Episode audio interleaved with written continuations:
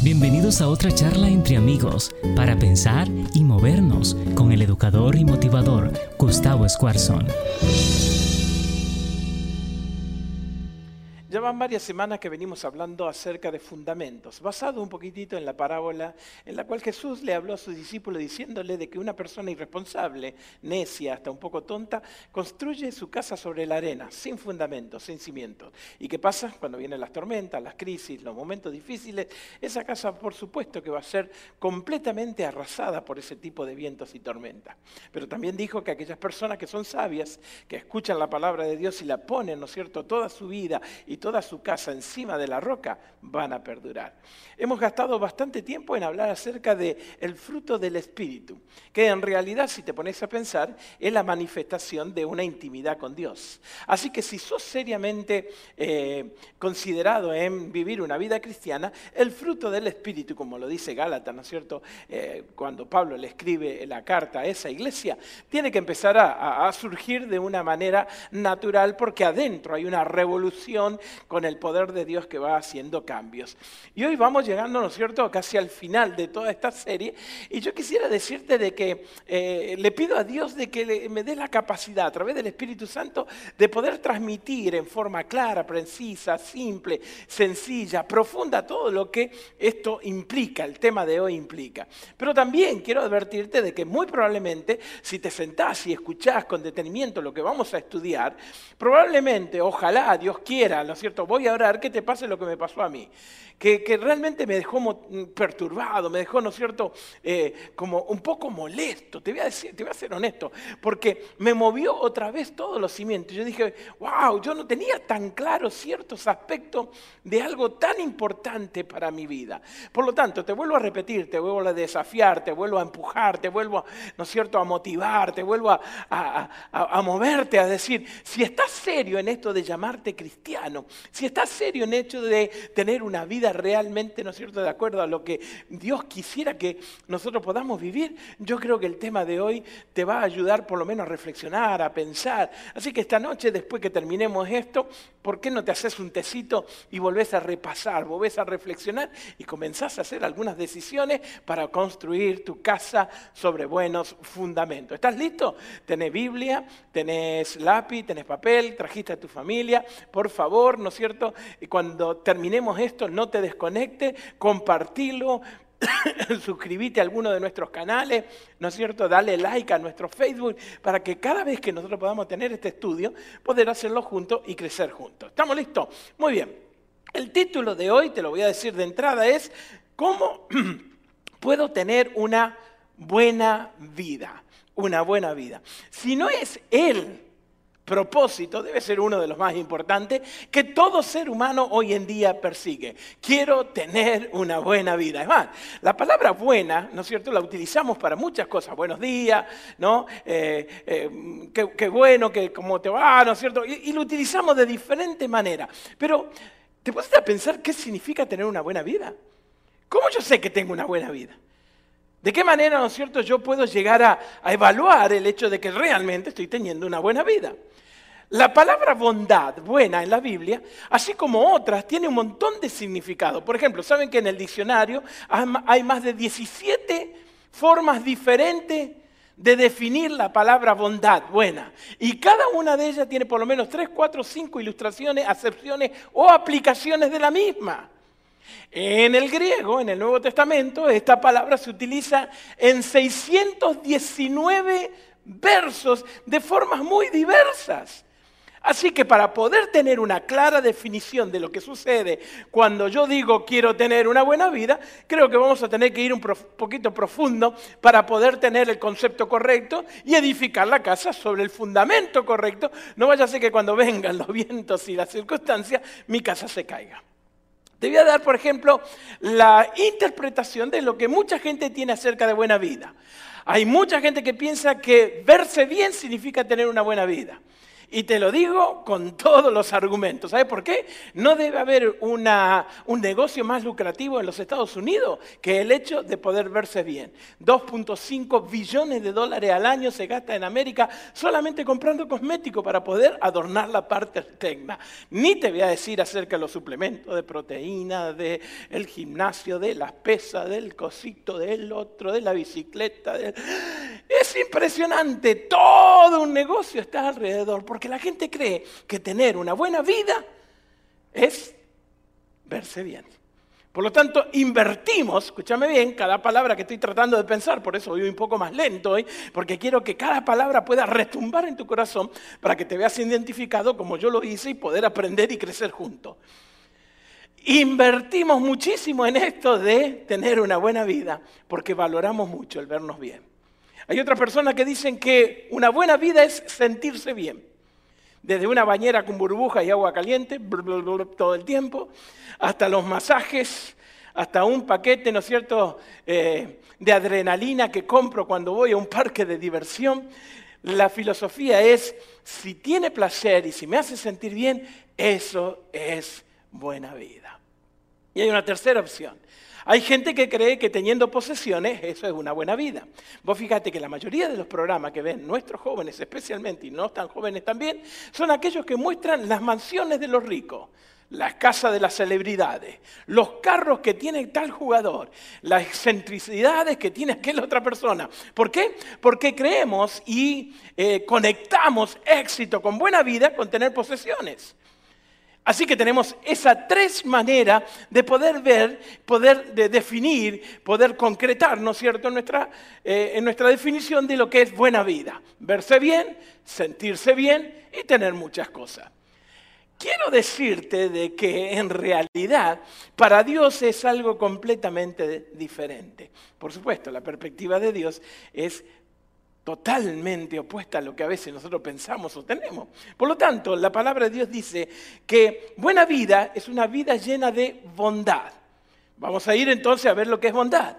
Para la palabra de Dios, bondad significa ser y hacer lo bueno. Cuando usted adquiere un estilo de vida que está constantemente tratando de hacer lo correcto, de ser una persona buena y de hacer lo bueno, entonces, cuando yo tengo ese estilo de vida, entonces yo me voy a sentir bien, me voy a ver bien y todas las cosas van a encajar. Pero ¿qué es exactamente la bondad? En Génesis capítulo 1, la palabra de Dios describe la creación. Y dice que después de cada día de la creación, Dios miraba la obra que había hecho y decía, es bueno, bondad, nuestra palabra, en gran manera. Por lo tanto, en la deducción que sacamos es que cada vez que Dios creaba algo, lo hacía con un propósito definido. Y cuando eso cumplía con el propósito, vamos a decir, creaba, ¿no es cierto?, el sol, creaba las plantas, creaba los animales, ¿no es cierto? Imagínense, la palabra de Dios tiene tanto poder que ni siquiera tenía que decir lo que estaba creando, solamente tenía que pensarlo y por la palabra él decía, peces, y aparecían todos los peces, y al terminar, él veía de que realmente eso cumplía con el propósito, glorificaba a Dios, honraba a Dios, daba una imagen correcta de Dios. Entonces él terminaba ese día diciendo, es bueno en gran manera. Efesios capítulo 2, te dije, hoy vamos a andar por toda la Biblia, así que mojad, ¿no es cierto?, tu dedito y vámonos de un lado para otro. Y si lo tenés digital, capaz que vas a ir más rápido. Efesios capítulo 2, entonces, dice lo siguiente, 2.10, Efesios capítulo 2, versículo 10. Porque somos hechuras suyas, creados en Cristo Jesús. ¿Alguien se acuerda? Para buenas obras, las cuales Dios nos preparó de antemano para que anduviésemos en ella. Por lo tanto, ¿qué es tener una buena vida? Es cumplir con el propósito para lo que fuiste creado. Es cumplir con el propósito para lo que Dios te puso en esta tierra. Una buena vida es tener, ¿no es cierto?, tu corazón lleno de una visión espectacular, basada en la fe de lo que Dios tiene preparado para que tú puedas hacer en esta vida. Dejar huellas, dejar marcas, cambiar vida, ayudar para que el reino de Dios pueda volver a establecerse. Eso es bondad. Cuando el propósito de Dios se cumple en ti. Entonces tú dirás, si no es verse bien, si no es, ¿no es cierto?, sentirse bien, si no es posesiones. Bueno, yo no te dije que no era, yo te dije que ese era el resultado de tener una buena vida. Cuando vos tenés el propósito de Dios en el corazón, entonces te vas a ver bien. De paso, acá te doy, ¿no es cierto?, una, ayudita, si por ahí estás soltero o soltera, ¿no es cierto?, y querés enganchar algo, la palabra de Dios dice que la mejor manera de poder enganchar algo bueno es enamorándote de Jesús y cumpliendo su propósito. Y vos dirás, ¿por qué? ¿Qué tiene que ver eso con mi vida emocional y sentimental? Muchísimo, ¿sabes por qué? Porque de la abundancia del corazón abra la boca. Y Proverbio dice de que nuestros ojos son la ventana de lo que tenemos adentro. Y cuando yo cumplo el propósito de Dios, cuando yo me siento satisfecho porque mi identidad está basada en Cristo, cuando yo vivo día a día haciendo lo que Dios quiere en mi vida, haciendo el bien, procurando el bien, amando a la gente, entonces eso se va a reflejar. Se va a reflejar, número uno, en cuidar mi cuerpo. Número dos, en cuidar la gente alrededor. Número tres, en pasarla bien y disfrutar la vida. Porque no hay nada mejor para un ser humano que tener lo siguiente, una salud emocional estable, una autoestima saludable y una profunda satisfacción de tener una vida llena de significado y de estabilidad, porque estoy haciendo lo que Dios quiere en mi vida. ¡Wow! El problema es este. Claro, sonaba demasiado bueno para ser real, ¿no es cierto? El problema es este. Ninguno de nosotros, ni usted y yo, somos buenos por naturaleza. Al contrario, mi tendencia va para el lado de lo malo. ¿Sí? Eh, no voy a poner ejemplo porque siempre me salgo por el asunto de la comida, ¿no? Y, la verdad que cuando voy a elegir, mi viejo hombre me traiciona. Siempre elijo aquello que por ahí no es saludable. Por lo tanto, hay mucha gente que cree todavía en la bondad intrínseca del ser humano. ¿Qué significa eso? Que el ser humano adentro, en lo más profundo de su ser, sigue siendo bueno. Te recuerdo, Isaías 53, Todos nosotros nos descarriamos como ovejas cada cual se aparta por su camino, mas Jehová cargó el pecado de todos nosotros. ¿Te acuerdas de este otro? Por cuanto todos pecaron y están destituidos de la gloria de Dios. ¿Te acuerdas de este otro? No hay justo ni aún uno. ¿Sabes lo que significa? Que si vos partís de la esencia de que vos crees que sos bueno, muy probablemente el efecto del Espíritu Santo no va a ser tan profundo como Él quisiera, porque vos estás partiendo de una premisa falsa en la cual te pone en una situación en la cual crees que no tenés que cambiar, porque así sos, sos lo mejor que podés ser, o peor todavía, te comparas con los otros. Por eso por allí Jeremías, capítulo 13, versículo 23, nos recuerda, ¿mudará el etíope su piel y el leopardo sus manchas? Así también podréis vosotros hacer el bien cuando están habituados de hacer el mal. Ok, entonces ahora te confundí, ¿no es cierto? Pastor Gustavo dice de que la buena vida, definida en forma bíblica, que es lo que a mí me importa, yo no sé cuál es tu posición, la respeto, me parece fantástico, solamente te pido que escuches hasta el final, porque yo te lo voy a comparar no con una opinión, sino con la palabra de Dios. Y después vos sacas las conclusiones y esta noche en el tecito te arreglas con Dios para que el próximo paso en tu vida los fundamentos sigan siendo firmes. ¿Te parece? ¿Deal? Ok, entonces... El pastor Gustavo dice de que la buena vida se construye cuando yo cumplo con el propósito por el cual fue creado, de manera que se hace una revolución interna, todo lo que yo tenía malo, el Señor lo piensa cambiar en, bueno, y entonces comienzo a verme bien, a sentirme bien, a, a pasarla bien, porque realmente mi salud emocional es tan estable, es tan equilibrada, que todo lo que hago glorifica a Dios, y aquel que glorifica a Dios es bendecido. No me pida que lo repita pero me salió fantástico. Así que si después te querés escucharlo de nuevo, voy a tener que retroceder un poquitito la grabación y volverlo a escuchar. Pero me está diciendo, por el otro lado, de que mi instinto, mi, mi, mi, mi tendencia no es hacer lo bueno. Entonces, ¿qué hago? Muy fácil. Se requiere más que fuerza de voluntad para poder ser una persona buena, bondadosa. Se requiere ir a los brazos de Dios para que Él te dé el poder de transformarte en una persona que tenga una buena vida. Cuando nos damos cuenta de que no somos perfectos, tenés dos caminos. No hay otro. Hay mucha gente que en este momento está pensando que puede vivir en neutro. En el neutro el carro no funciona. Vos imaginate si vos pasás mañana por la puerta de mi casa y yo estoy arriba de mi carrito, ¿no es cierto? Sentado con el motor apagado, ¿no es cierto? Y haciendo ruido.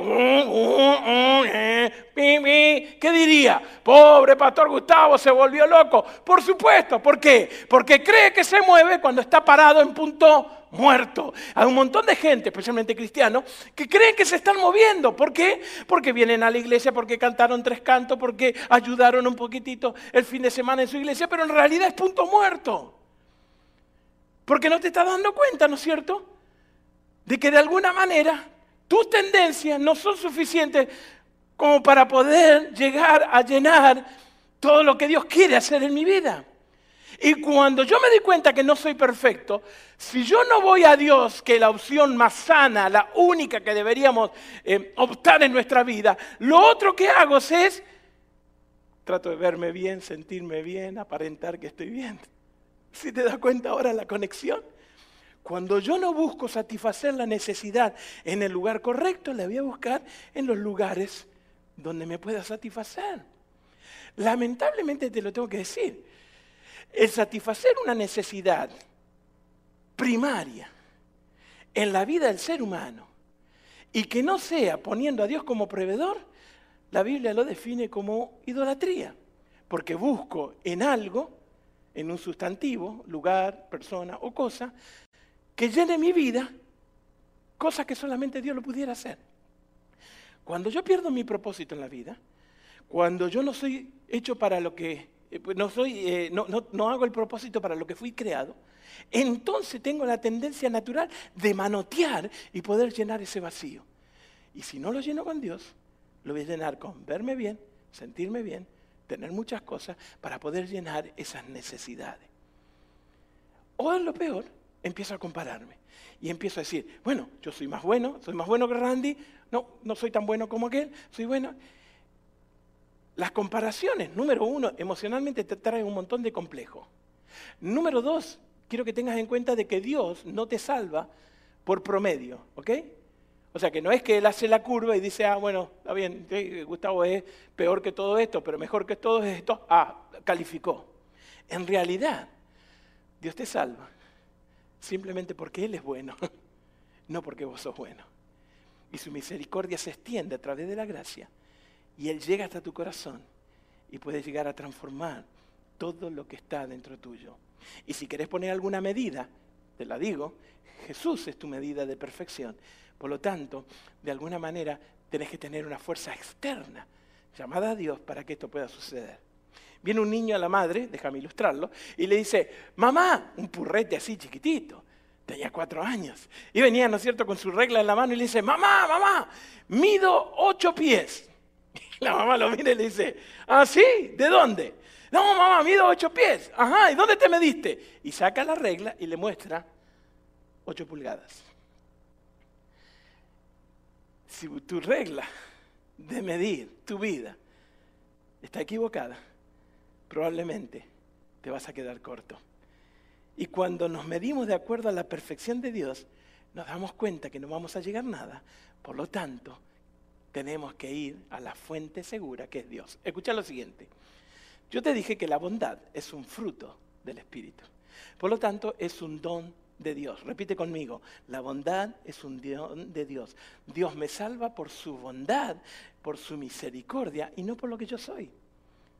De esa manera Dios me declara a mí, cuando yo acepto a Jesús como mi Salvador personal, cuando yo reconozco a Dios como el Señor de mi vida, cuando yo comienzo a vivir de acuerdo a los estatutos y a los principios que Dios me pone, viene Dios y me declara bueno. En otra palabra, la palabra teológica más complicada que utiliza la Biblia es Dios me declara justo. Es justificación. ¿Qué significa la justificación? Algo tan fácil como esto. Dios abre la boca y por su bondad y por mi fe y por su misericordia y por mi paso, ¿no es cierto?, arriesgado a mirar a Él porque a mí me falta, el Señor me dice, es declarado justificado. O sea, es declarado bueno por lo que Jesús hizo en la cruz.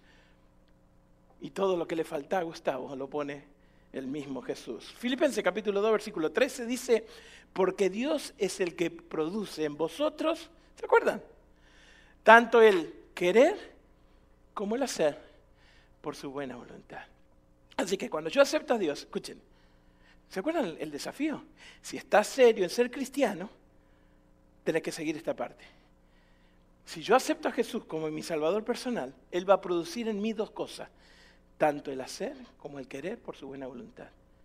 O sea que la fórmula es, yo acepto a Jesús, Él entra en mi vida y empieza a transformar mi corazón y me declara una nueva persona, una persona justificada.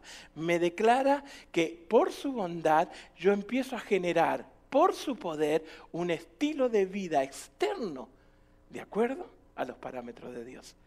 Porque el Señor me dice, déjame entrar, déjame limpiar, déjame sanar, déjame perdonar, déjame acomodar. Y entonces el resultado va a ser una vida buena, satisfecha. ¿Con problemas? Claro. ¿Por qué? Porque el enemigo no te quiere con vida buena. El enemigo te quiere miserable, llorando todo el tiempo, siendo una víctima, tratando de buscar, ¿no es cierto?, la manera de hacer un poco de trampa a la vida para poder disfrutar. Claro que el enemigo te va a poner batallas, pero vos vas a agarrar y cada obstáculo lo, vas a transformar en oportunidad, cada problema en una situación positiva para que Dios siga poniendo fundamentos firmes. Tito capítulo 3 versículo 4 dice, pero cuando se manifestó la bondad de Dios, digan conmigo, la bondad de Dios, pero cuando se manifestó la bondad de Dios nuestro Salvador y su amor para con el hombre, escuchen lo que sucede nos salvó. No por obra de justicia para que nadie, ¿no es cierto?, se glorifique, sino por su misericordia y por el lavamiento de la regeneración y la renovación del Espíritu. Tenés que leer este versículo esta noche y detenerte en cada palabra, masticarla, dejarla que penetre en tu corazón, porque dice, de que cuando Dios se manifiesta en bondad para con nosotros, el amor de Dios nos salva y nos regenera, nos reconstruye, nos renueva, todo a través del Espíritu de Dios. Entonces, este es el punto. ¿Cómo aprendo a hacer el bien? ¿Qué es lo que puedo hacer yo cuando Dios se mueve hacia mí con su gracia, cuando Dios se mueve hacia mí con su bondad, cuando Dios se mueve hacia mí, ¿no es cierto?, con la renovación y el poder de hacer, querer, ¿no es cierto?, de que yo pueda cumplir la voluntad de Dios, vivir bajo el propósito de Dios y cumplir todo lo que Dios me pidió. Número uno, para poder aprender a hacer el bien, lo primero que tienes que hacer es dominar tu Biblia. Dominar tu Biblia. Llena tu mente de la palabra de Dios. Llena tu vida de la palabra de Dios. Leí esta mañana una, frase que me, impactó. había un señor que dice que una vez recibió una Biblia de regalo y cuando abrió vieron que a veces le ponen una notita, ¿no es cierto?, para, recordar de quién te la regaló. Y en la nota decía lo siguiente, escuché atentamente porque me encantó. Dice, este libro te apartará del pecado o el pecado te va a apartar de este libro. Wow. Si usted está serio en ser cristiano, tiene que dedicar bastante tiempo al estudio de la palabra. Tiene que dominar la Biblia. Porque toda escritura es inspirada por Dios y útil para enseñar, redarguir, corregir e instruir en justicia, segunda de Timoteo 3:16. Usted no puede creer en algo que no conoce y no va a vivir algo que no está convencido. Es muy difícil que usted realmente abrace con compromiso algo que usted conoce por arriba. Es increíble, ¿sabe lo que estaba eh, leyendo? Cómo la gente, eh, yo, le conté el sábado, si usted no vio eso puede ir, eh, me, encanta, ¿no es cierto? Ahora con esto de lo virtual, uno encuentra recetas de cocina fácil en menos de dos minutos, tac, tac, tac, y sobre todo, ¿no es cierto? Algunos jugos. Y hay algunos jugos que honestamente yo desconfío. Mire, hoy leí uno que decía, mezcla banana con limón y remolacha. ¿Así le dicen ustedes, remolacha? Banana, limón y remolacha. Yo dije, ¿o qué? Y dice, no te arrepentirás. Y claro, ¿qué, sabe la persona? Vi otro que era perejil, pepino, naranja con cáscara, limón con cáscara. Y yo digo, ¿y vos sabés qué? La tendencia de uno, ustedes me van a disculpar, me van a matar. Yo miro así la cantidad de views que tienen y es impresionante. Ahora, escúchame, yo no soy un experto. Capaz que lo pruebo. Pero ¿cómo puede ser que alguien te ponga algo tan bizarro como ese, esa mezcla y vaya gente y se la toma? Y la palabra de Dios te da consejos espectaculares y no te mira nadie. ¿Viste que nuestra tendencia no está en lo correcto? ¿Viste que nuestras prioridades están en sentirse bien, verse bien, tener posesiones? O enseguida al tipo que está ahí, no lo viste nunca. No tenés la menor idea quién es. Vos sabés que está ahí porque quiere tu like. Vos sabés que está ahí para que le apriete la campanita y le tenga notificaciones. Sin embargo, el tipo, la chica, quien sea, lo dice y vos se lo crees. Vas y te metes en la cocina y haces el jugo y sabe terriblemente feo. Y le crees. Usted no puede creer algo que realmente no conoce, y mucho menos poner en práctica algo que no lo ha estudiado. Si no dominas la Biblia, el pecado va a dominar tu corazón. Claro, escúchame bien, para, para, para, porque la palabra pecado tiene otra connotación. Nosotros también tenemos un montón de definiciones. Y cuando hablamos de pecado, enseguida, ¿no es cierto?, pensamos en vender droga, andar borracho por la calle, ¿no es cierto? Pero te estoy hablando de pecado como separación de Dios, como perder de hacer el propósito de Dios, como para vivir solamente para vos, como estar todo el tiempo, ¿no es cierto?, pensando en que vos tenés que estar bien, en que tenés que sentirte bien, hacerte indiferente a la realidad mientras todo el mundo está esperando de que vos, que sos cristiano, levantes la bandera de Cristo, la pongas en el piso y diga, la salvación ha llegado porque el reino de los cielos se ha acercado. El enemigo no te tiene que hacer una mala persona, para que realmente pierdas la buena vida. Con que tengas una persona distraída en las cosas que parecen buenas, pero que no son las que Dios te pide, realmente te ha ganado la batalla. Número dos, protege tu mente. Debemos controlar nuestros pensamientos.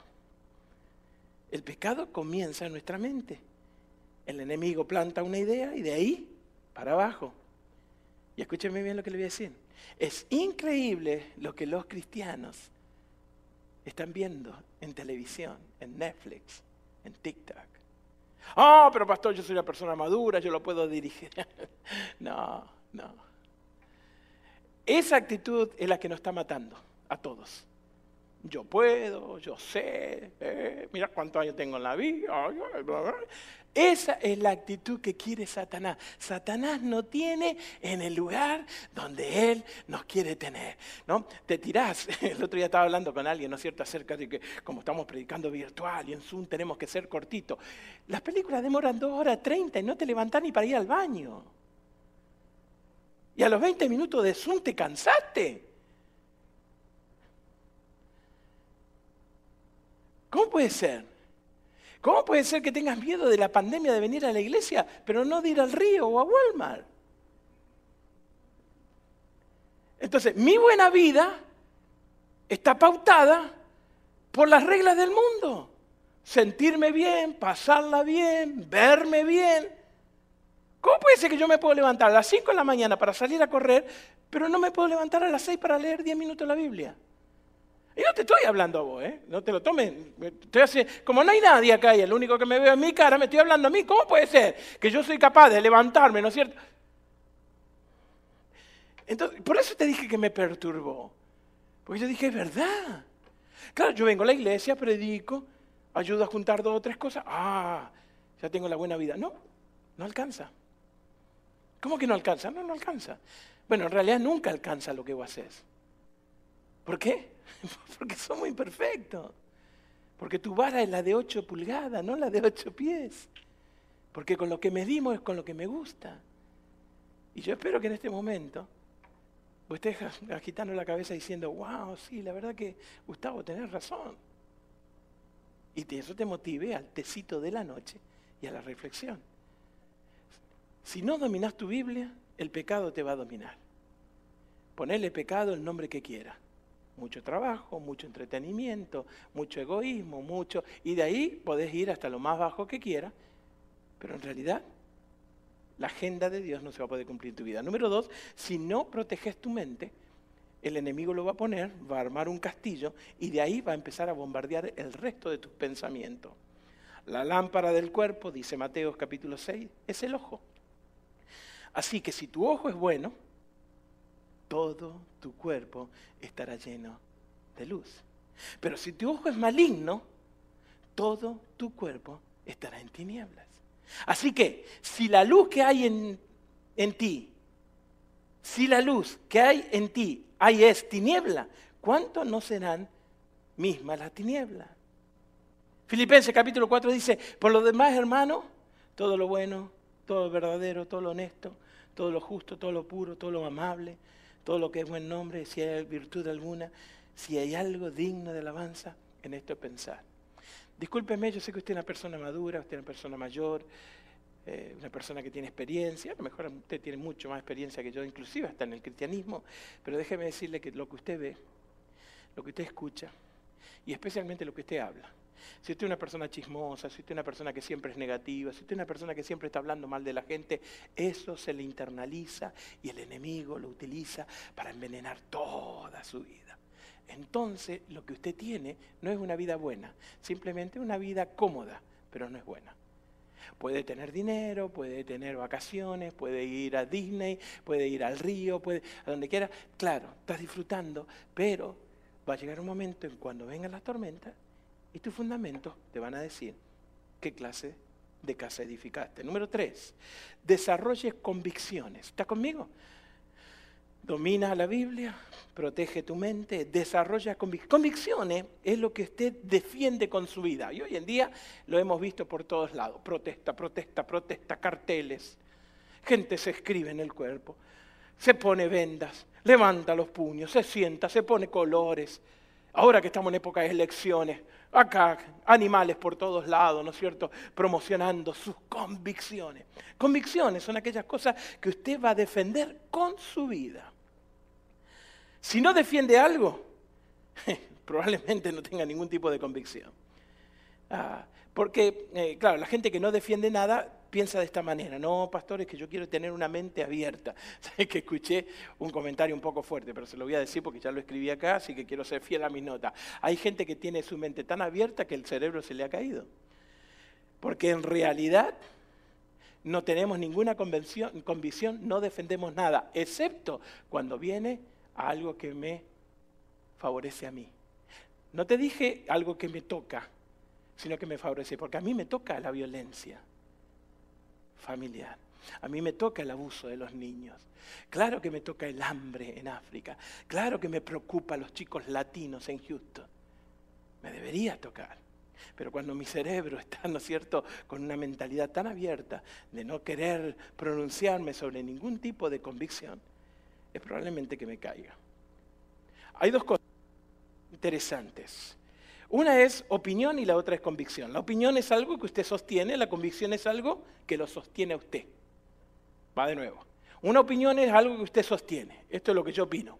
Pero la convicción es algo que lo sostiene usted. La opinión es algo que usted discute, la convicción es algo por lo cual usted morirá. Por eso en Romanos capítulo 12 dice, el amor sea sin fingimiento, aborrecer lo malo y seguir lo bueno. Si usted está serio en el camino del cristianismo, si usted se da cuenta de los momentos históricos que estamos viviendo, si usted se ha dado cuenta de que está viviendo en una época de que un montón de pioneros y de gente en el pasado le gustaría estar justo en el filo del tiempo de la historia de este mundo, si usted sabe las señales que están sucediendo alrededor y realmente lo ha absorbido en su corazón, usted tiene que agarrar Romano capítulo 12 y tenemos que ponerlo en nuestro corazón y decir, es hora de levantar nuestra manera y estar convencido de que tenemos que aborrecer lo malo y seguir lo bueno. Debemos odiar al pecado y al mismo tiempo amar al pecador, no viceversa. La bondad nos hace tomar a nosotros una posición en cuanto a los temas de maldad. Alguien dijo por ahí, todo lo que hace falta para que el mal triunfe en este mundo es que los hombres buenos y cristianos no hagan nada. Hombres genérico, hombre o mujer. Claro, ¿por qué es tan difícil? Porque no es popular. Miren lo que dice primera de Pedro. Porque esto merece aprobación. Si alguno a causa de la conciencia delante de Dios sufre molestia, padecimiento injustamente, pues qué gloria es. Si pecando soy abofetado y lo soportáis, mas si haciendo lo bueno sufrís y lo soportáis, esto ciertamente es aprobado uh, delante de Dios. Discúlpeme, el fruto del Espíritu es la evidencia visual de que una persona está enamorada de Dios. Y la bondad es una de ellas.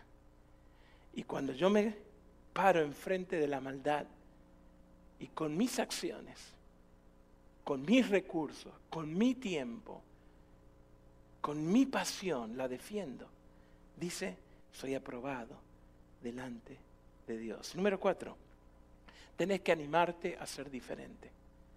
Debo tener el valor de ser culturalmente diferente. Tolerancia es una palabra que se puede mal entender. Claro que tenemos que ser tolerantes con la persona, pero intolerante con las acciones. Tenemos que amar al pecador hasta morir, porque él, como yo, tenemos que tener la posibilidad de salvarnos. Pero las cosas que se hacen mal, tenemos que de alguna manera ser partícipes. Por ejemplo, en los amigos de Daniel. ¿Se acuerdan la historia? No se la puedo contar, ya se me fue muchísimo el tiempo. ¿Sabe que me he dado cuenta que cuanto más tiempo me dan, más tiempo agarro? Así que voy a tener que volver a cortar. Ejemplo de los amigos de Daniel. Todo el mundo se arrodilló, se quedaron parados, mantuvieron su convicción, conocían la palabra, se jugaron por Dios. Y le dijeron, te vamos a meter al horno de fuego. ¿Y saben lo que contestaron? Ustedes saben, esa frase heroica, esa frase profunda dice, nuestro Dios tiene el poder de salvarnos. Y si a Dios no se le antoja salvarnos, para nosotros está bien, porque vivimos convencidos de que nuestro Dios es un Dios eterno. Hablando de fuego, miré esta ilustración y quiero compartirla. Le voy a dar dos o tres segundos para que usted conteste, para que piense y conteste. ¿Es usted un termostato o un termómetro? hablando de calor. ¿Es usted un termostato o un termómetro? El termostato controla la temperatura. El termómetro refleja la temperatura. Y esas son las únicas dos clases de personas que viven en este mundo. Aquellos que se esconden en verse bien, estar bien, tener mucho, pasarla bien, y van con el flujo de la sociedad poniendo excusas, poniendo, ¿no es cierto?, un montón de, de razonamientos alrededor, o aquellos que cuando entran en cualquier lugar marcan la temperatura de lo que está sucediendo. Último y termino. Tenés que reunirte con gente buena. No, no, no, pero eh, no, más buena en, la definición tuya. No el pana que te sigue, no aquel que la pasa bien. No, tenés que juntarte con gente que tenga pasión, que te ayude a moverte, que te apoye, que te levante. Para eso fue creada la iglesia para que gente que quiere ser buena, que quiere hacer la diferencia, quiere dejar este mundo mejor, quiere preparar el camino para la venida del Rey de Reyes y Señor de Señores, para que todo el mundo sepa de que hay un Dios poderoso que está en control de la historia, para que el enfermo se pueda sanar, para que el pobre pueda tener, para que el que tiene hambre pueda ser alimentado. Esa es la función de la iglesia, poder meternos en nuestras comunidades y hacer a gente de bondad. Para esto fuiste creado, fuiste creado, fuiste diseñado Dios se agachó, se ensució todo para ponerse en el barro, porque de eso somos y a eso volvemos. Y sopló en tu vida el aliento para que hagas buenas obras, porque en tu corazón está la pasión de vivir. De esa que se consigue solamente en la mesa de tu Dios. Hmm. De paso, que tengas una buena vida. Gracias Padre por tu amor por tu paciencia, por las cantidades de oportunidades, por tu palabra, por tu Santo Espíritu que trabaja en nosotros. Señor, hoy te pido que aquellos que estamos dispuestos, disponibles, con corazones abiertos para que esto pueda, pueda caer en buen terreno, para que tu semilla pueda caer en un terreno de reflexión, de, ajuste, de reaccionar y pueda dar los frutos que tú deseas en nosotros. Te pido, Señor, que, que, que tú puedas transformar todas mis palabras toscas, humanas, en la voz del cielo para que aquellas personas que escucharon les haya llegado con un mensaje amoroso de un Dios que quiere, que desea que tengamos una buena vida. Trabaja en nosotros. Mueve nuestros cimientos.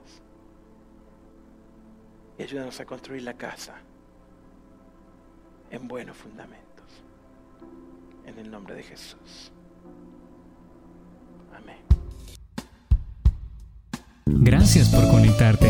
Esperamos haberte hecho pensar y moverte en dirección de tus sueños y propósitos. Por favor, comparte y no olvides suscribirte. Tú eres muy importante para nosotros.